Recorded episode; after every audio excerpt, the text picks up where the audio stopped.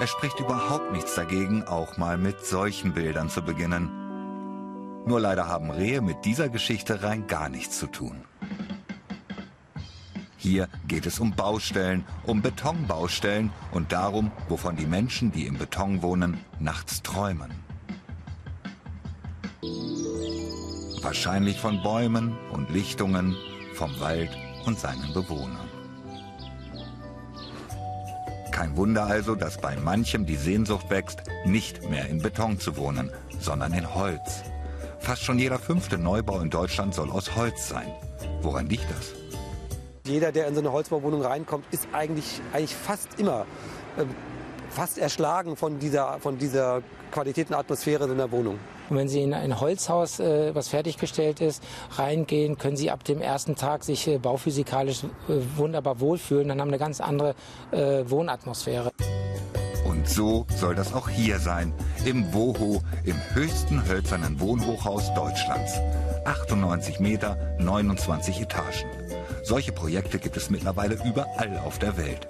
Leuchtturmprojekte. Da kann Berlin nicht außen vor bleiben. Das Land Berlin hat sich ja entschieden, ganze Quartiere aus Holz zu bauen, Kurt-Schumacher-Quartier, die Schulbauten sollen komplett aus Holz gebaut werden. Und ein Stück weit hat es schon eine Berechtigung.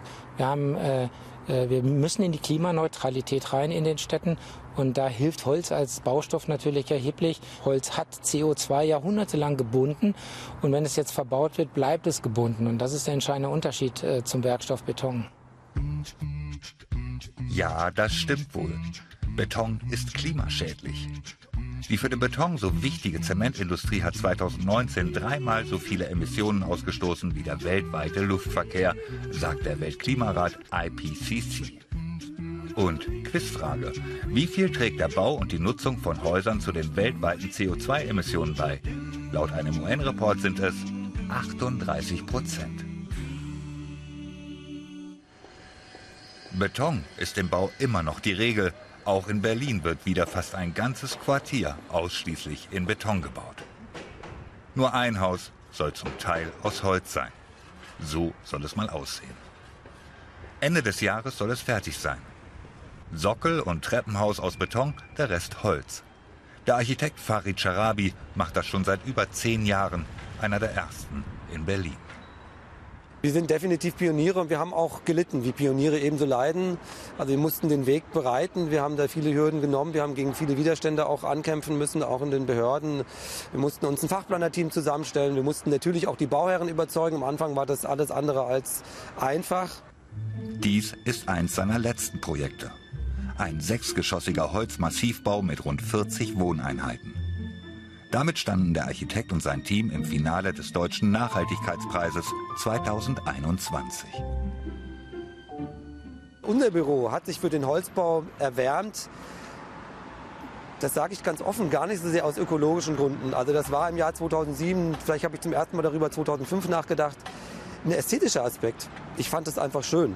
Äh, die Entdeckung, dass das auch noch hochökologisch ist und dass da drin CO2 gespeichert wird und zwar auch in, in, erheblichen Mengen, das ist mir ehrlich gesagt erst mehrere Jahre danach aufgegangen.